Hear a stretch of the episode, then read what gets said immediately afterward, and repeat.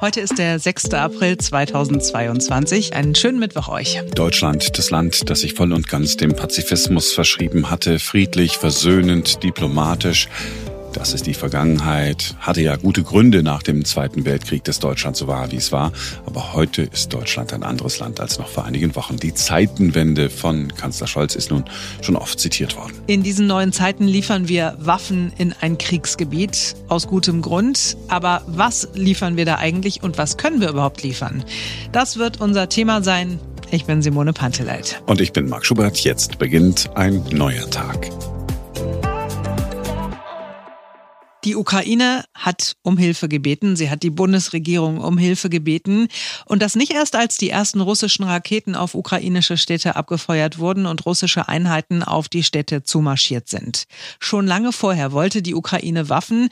Und was hat die Ukraine bekommen? Ein, wie es Verteidigungsministerin Lamprecht gesagt hat, ganz deutliches Signal. 5000 Schutzhelme. Es war uns allen peinlich, das mit anzusehen und anzuhören.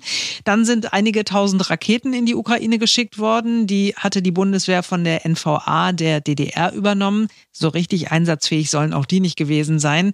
Und dann kam die Zeitenwende. Inzwischen kann man den Eindruck gewinnen, dass das alles der Bundesregierung rückblickend auch sehr peinlich ist. Und so hat dann auch die Außenministerin angekündigt, man wolle Waffen liefern, die man bisher nicht geliefert habe. Was aber liefern wir wirklich? Können wir überhaupt Dinge liefern, wo wir doch alle wissen, die Bundeswehr arbeitet mit sehr viel Schrott?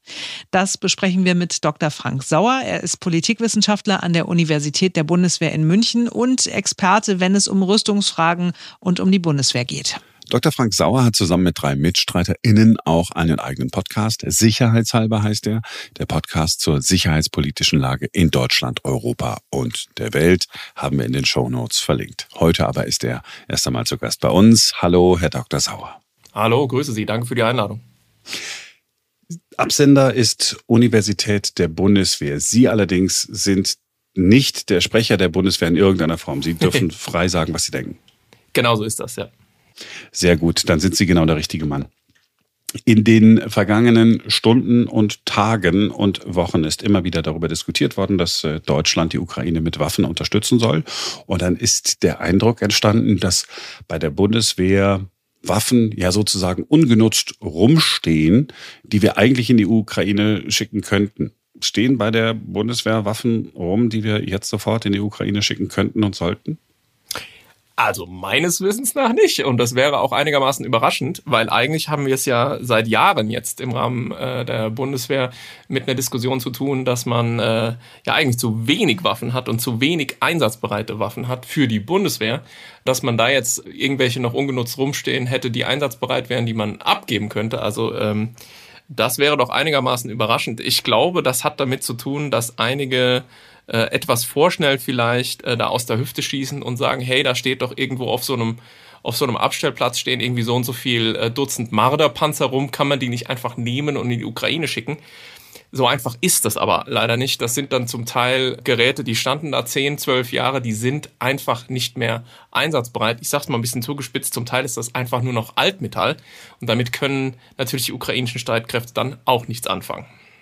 Das heißt, wenn wir Waffen liefern wollen, müssen wir die Waffen produzieren lassen. Also wenn wir Waffen liefern wollen, müssen wir entweder Waffen liefern, die einsatzbereit sind.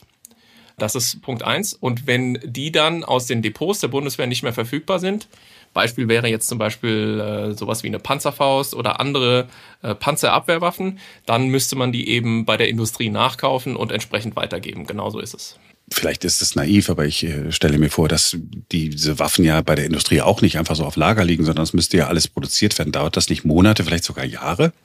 Ja, gut, das hängt davon ab. Also natürlich, klar, also irgendwie schweres Gerät, Fahrzeuge und so, sowas dauert. Aber äh, Panzerabwehrwaffen könnte man vermutlich schon etwas schneller produzieren und die Industrie hat ja auch signalisiert, dass sie ihre Kapazitäten dabei Bedarf natürlich hochfahren würde. Jetzt ist das eine, was wir so öffentlich wahrnehmen. Da, äh, am Anfang waren es die Schutzhelme, dann ist hier mal ein bisschen was geliefert worden, da mal ein bisschen was geliefert worden. Ist das nur das, was wir erfahren? Und gibt es im Hintergrund möglicherweise Lieferungen, von denen wir gar nichts erfahren in der Öffentlichkeit? Also es gibt definitiv Lieferungen, von denen glaube ich, die breitere Bevölkerung nicht Notiz genommen hat. Also es sind nach diesen berühmt-berüchtigten 5000 äh, Gefechtshelmen ja dann nochmal über 20.000 Helme geliefert worden.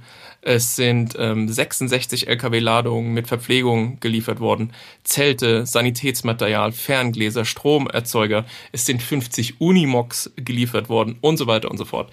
Alles erstmal nicht ähm, Waffensysteme oder Waffen oder Munition, sondern nicht tödliches Material, aber all diese Dinger sind geliefert worden. Und es sind außerdem auch Nachtsichtgeräte, Schutzwesten und dann eben die Dinge, von denen man weiß, nämlich die, die Panzerfäuste, die Stinger, äh, Flugabwehrraketen und auch die alten Strela-Abwehrraketen. Die sind alle geliefert worden. Und danach, da äh, gebe ich Ihnen äh, durchaus recht, gab es mal so eine Phase, in dem so ein bisschen unklar war, liefern wir jetzt eigentlich und reden nicht drüber? Oder liefern wir doch nicht? Da muss ich auch äh, offen zugeben, hat sich für mich der Nebel noch nicht so ganz gelichtet.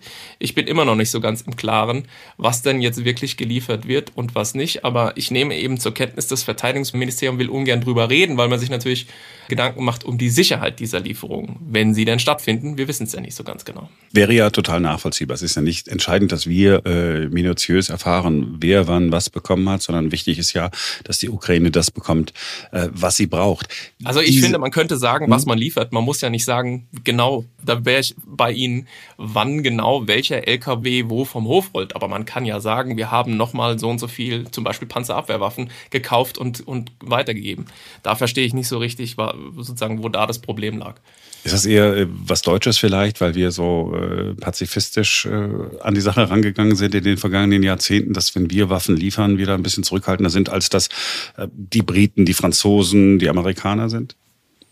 Ja, also ich glaube schon, dass es ähm, damit reinspielt. Es ist natürlich ähm, ein gewaltiger Kurswechsel, der hier angekündigt wurde und ähm, der jetzt im Begriff ist, implementiert zu werden. Und ich glaube, man muss sich das so ein bisschen vorstellen, die Bundesrepublik Deutschland als riesiger Tanker.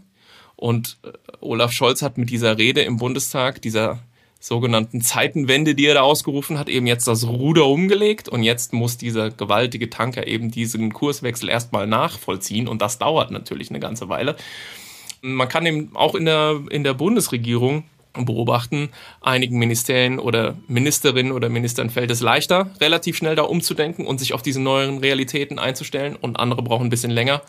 Ich denke, natürlich hat das damit was zu tun, dass wir gerade die letzten 30 Jahre äh, mindestens der Russlandpolitik und auch viele andere grundlegende Dogmen der Außen- und Sicherheitspolitik Deutschlands über Bord werfen mussten, muss man ja sagen. Äh, der Bundespräsident hat äh, Fehler eingeräumt in Sachen Nord Stream 2 und die Grünen, selbst die, die man so dem linken Flügel zugerechnet hat, sind jetzt eigentlich unisono der Meinung, ja, Waffenlieferungen sind richtig.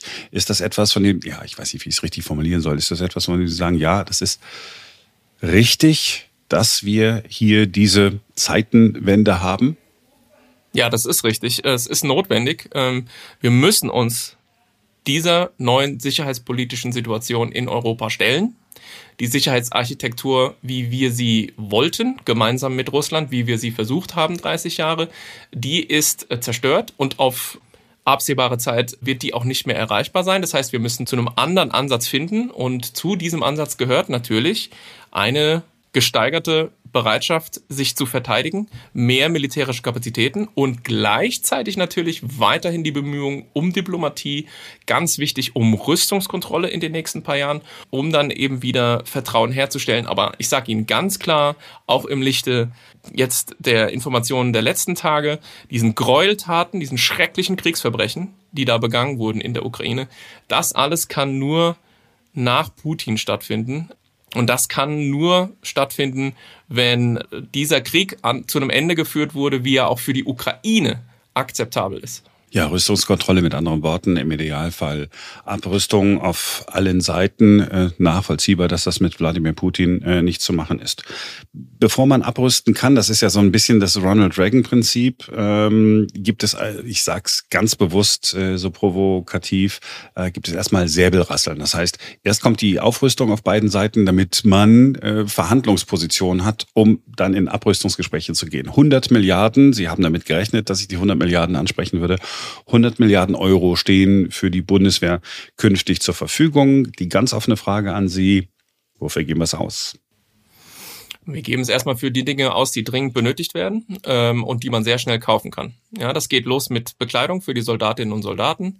Das äh, geht weiter mit etwas komplizierteren Dingen wie Nachtsichtgeräten und Schutzwesten. Ja, weil wenn wir unsere Leute in den Einsatz schicken, dann sollen die vernünftig ausgerüstet sein. Das geht weiter mit Munition. Da fehlt es an allen Ecken und Enden. Äh, allein das wird geschätzt um die 20 Milliarden kosten. Und dann gibt es natürlich Großgerät und die Diskussion gibt es ja auch schon länger.